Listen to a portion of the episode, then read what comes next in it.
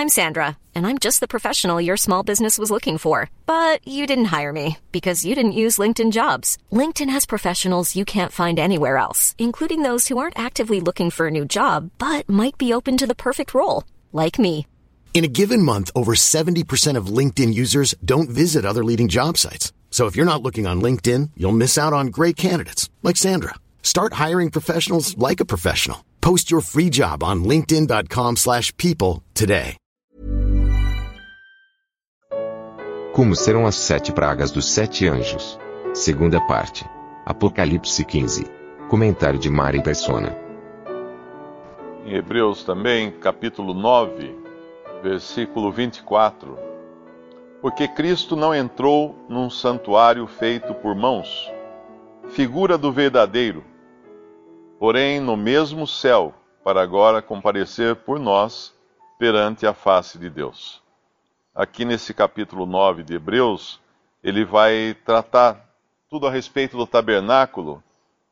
Uh, ele fala de um, de um mais perfeito tabernáculo uh, nos céus, que, do qual o primeiro era uma figura, aquele tabernáculo no deserto. Né? E o que é interessante aqui no nosso capítulo 15 de Apocalipse, o versículo 5 diz: E depois disto olhei, e eis que o templo do tabernáculo do testemunho se abriu no céu.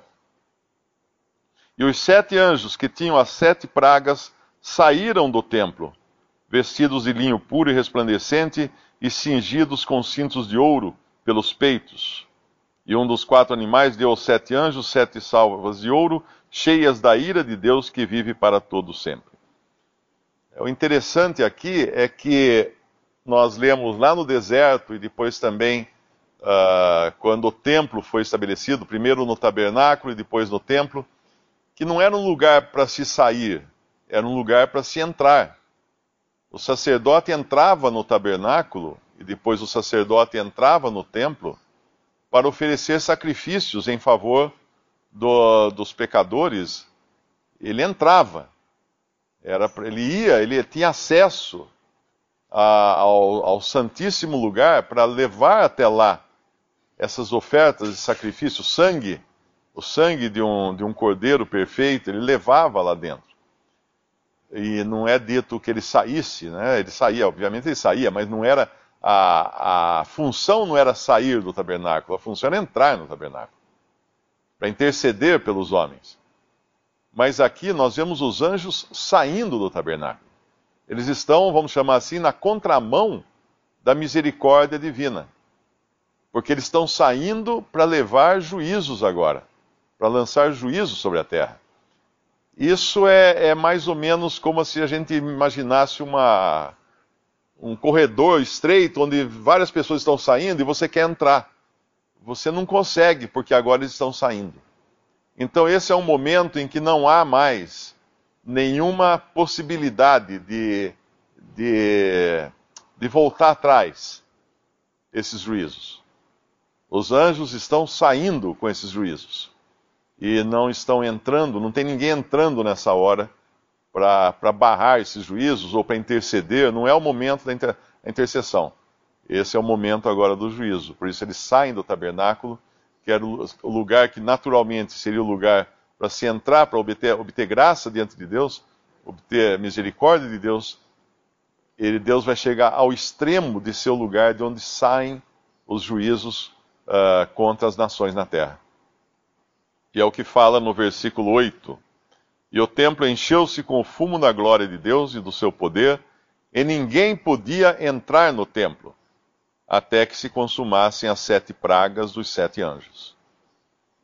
Quando a gente lê notícias no jornal daqueles que estão sendo martirizados, uh, especialmente no, nos países islâmicos, aqueles cristãos que, por causa do seu testemunho, por crerem em Cristo, estão sendo mortos.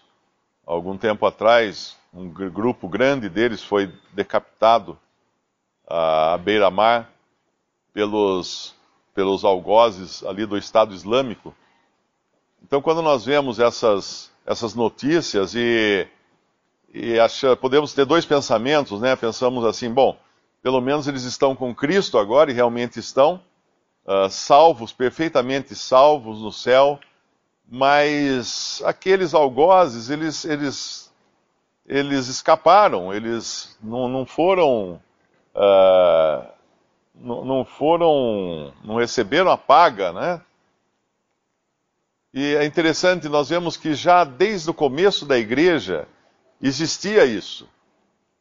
A gente sabe na história do cristianismo, uh, os mártires do princípio, não é? Até mesmo o próprio apóstolo Paulo, ainda quando Saulo, ele entregava à morte os cristãos, eles acabavam nas arenas, trucidados por animais ou, ou mortos pela espada, pela lança, pela forca, pela crucificação. E a questão é: ninguém vai vingar isso, ninguém vai, vai limpar isso, né, resolver isso. E aqui em 2 Tessalonicenses, essa é uma palavra de consolo que o apóstolo escreveu há dois mil anos, mais de dois mil anos talvez, para os Tessalonicenses que estavam aflitos por essa situação que eles estavam passando já naquela época. No versículo 4 de 1 Tessalonicenses, capítulo 1, de maneira que nós mesmos nos gloriamos de vós nas igrejas de Deus, por causa da vossa paciência e fé, e em todas as vossas perseguições e aflições que suportais. Prova clara do justo juízo de Deus, para que sejais havidos por dignos do reino de Deus, pelo qual também padeceis. Se de fato é justo diante de Deus, que dê em paga tribulação aos que vos atribulam. E a vós que sois atribulados, descanso conosco, quando se manifestar o Senhor Jesus desde o céu, com os anjos do seu poder, com, como labareda de fogo, tomando vingança dos que não conhecem a Deus e dos que não obedecem ao Evangelho de nosso Senhor Jesus Cristo, os quais por castigo padecerão eterna perdição, ante a face da glória, ante a face do Senhor e a glória do seu poder, quando vier para ser glorificado nos seus santos e para se fazer admirável naquele dia em todos os que creem, porquanto o nosso testemunho foi crido entre vós. Quando, quando Cristo voltar, ele obviamente voltará também com esses santos, esses tessalonicenses uh, aos quais foi, foi dito isso, e voltará conosco também.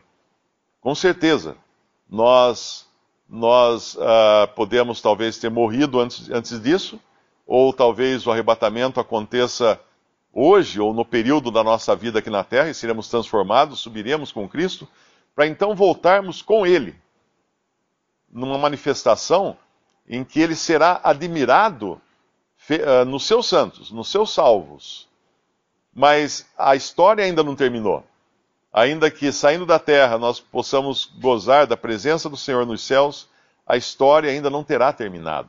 Ele voltará ainda para exercer vingança e juízo sobre todos aqueles que rejeitaram o seu nome, eh, rejeitaram a sua pessoa e perseguiram os seus nas mais diferentes épocas e dispensações. E é o que, vai, o que acontece aqui agora, quando ele vem ele envia os seus anjos agora, né? Porque ele veio e trouxe consigo o juízo. Esses seus anjos são os, os ministros agora do seu juízo.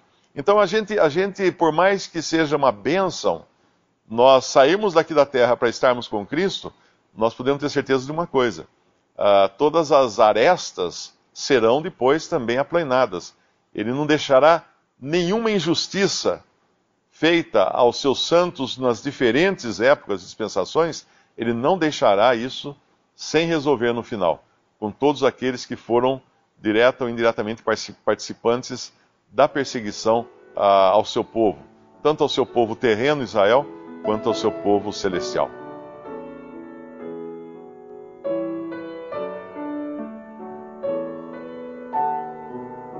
Visite respondi.com.br Visite também 3minutos.net.